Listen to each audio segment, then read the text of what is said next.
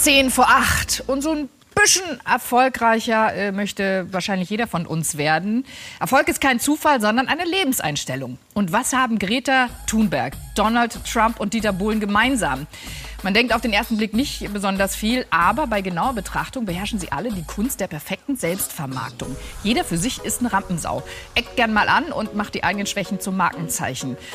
Was wir von diesen Menschen lernen können, das erzählt uns jetzt Dr. Rainer Zittelmann. Er ist Bestsellerautor und erfolgreicher Unternehmer. Guten Morgen. Morgen. Ähm, Sie hatten auch tatsächlich mal Schulden.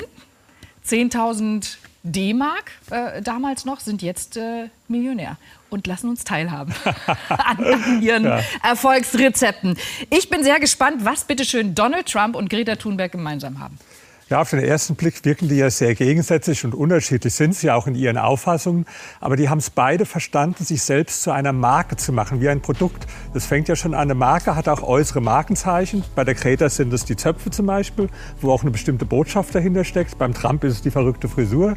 Dann provozieren sie auch beide gern. Das gehört auch dazu, ja, dass man also auch äh, Dinge sagt, wo man aneckt. Ja. Und viele Menschen, die trauen sich das ja nicht, weil sie immer denken, naja, wenn ich dann Gegenwind bekomme, ja, aber ich glaube, denen macht das gar nichts aus. Im Gegenteil, man hat sogar den Eindruck, die, die lieben das und werden dadurch bekannt. Und sie haben beide einen unglaublichen Sinn für Public Relation, PR, also Bilder zu kreieren. So wie die Kreta, wenn sie dann über den Ozean mit dem Segelschiff und so weiter und bestellt die Kameras. Also da gibt es schon viele Gemeinsamkeiten zwischen den beiden. Ja. Was, was können wir denn von, von diesen beiden lernen? Was können wir mitnehmen?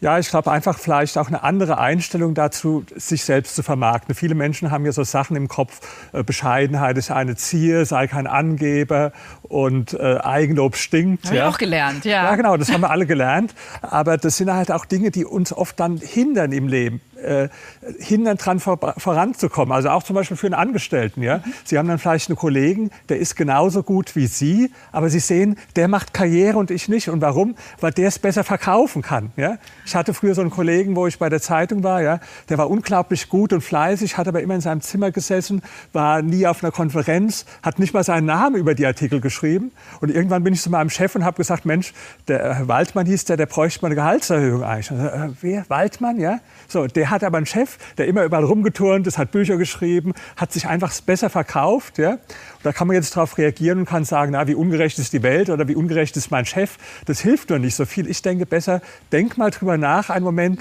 ob du nicht vielleicht so Glaubenssätze in deinem Kopf hast, mhm. die dich einfach daran hindern, voranzukommen. Und man muss tatsächlich laut sein und irgendwie immer äh, gucken, dass man dabei ist. Lagerfeld, Verona Poth äh, stehen hier noch auf der Liste. Ja. Was machen die oder was haben die richtig gemacht? Was können wir von denen lernen? Also Lagerfeld hat ja sowieso alles richtig gemacht. Ja, wenn Sie mal denken, schon vom Äußeren, vom Produkt her, der, der Zopf und äh, dann die, die Sonnenbrille, die fingerlosen Handschuhe, ja, der, der Fächer zeitweise, die Sonnenbrille. Also den konnte ja jeder sofort kreikieren. Dann hat er immer diese frechen Sprüche gehabt, ja, die jeder von uns kennt, mit der Jogginghose und so weiter. Also auch ein Markenzeichen von ihm. Ja. Mhm. Verena Poth natürlich auch äh, genial. Ja. Die wurde ja so ein bisschen als dumm belächelt am Anfang. Ja. Und die hat es dann aber gerade die Schwäche, das ist auch wichtig, in eine Stärke umgedreht. Ich weiß auch, die Werbung, die ging am Anfang so, ich glaube, hier werden sie geholfen mhm. oder so. Also die hat damit kokettiert, ja. Auch so ein bisschen so Selbstironie, Selbsthumor, ja. Also sonst wirkt es ja, wenn man so ganz groß immer, ja, wie der Trump, das wirkt ja doch unsympathisch auf, auf viele Menschen schon. Aber wenn man das mit ein bisschen Selbstironie auch zusammenbringt, ja, mhm, dann also die Schwächen nicht verstecken, sondern ja. einfach irgendwie versuchen äh, umzudrehen. Ne? Äh, braucht man denn unbedingt äh, Abitur, eine gute, es wurde ja auch ne, einem eingetreten, eingetrichtert, ja, mach die Schule zu Ende, irgendwie guck, dass du äh, noch ein Studium dranhängst oder eine vernünftige äh, Lehre. Was raten Sie denn jungen Menschen?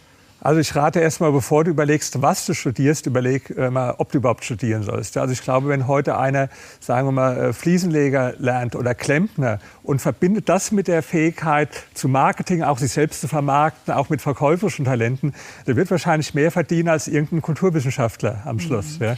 Irgendwie einen kleinen Alltag, wenn ich jetzt nicht der große Vermarkter bin, ein kleines Selbstbewusstsein habe, wie, wie kann ich denn heute da rausgehen und äh, meinem Chef zeigen, dass ich da bin, zum Beispiel? ja, also vielleicht mal, ich glaube, wir alle haben ja Ecken und Kanten. Jeder ist ja was Besonderes mhm. eigentlich. Ja?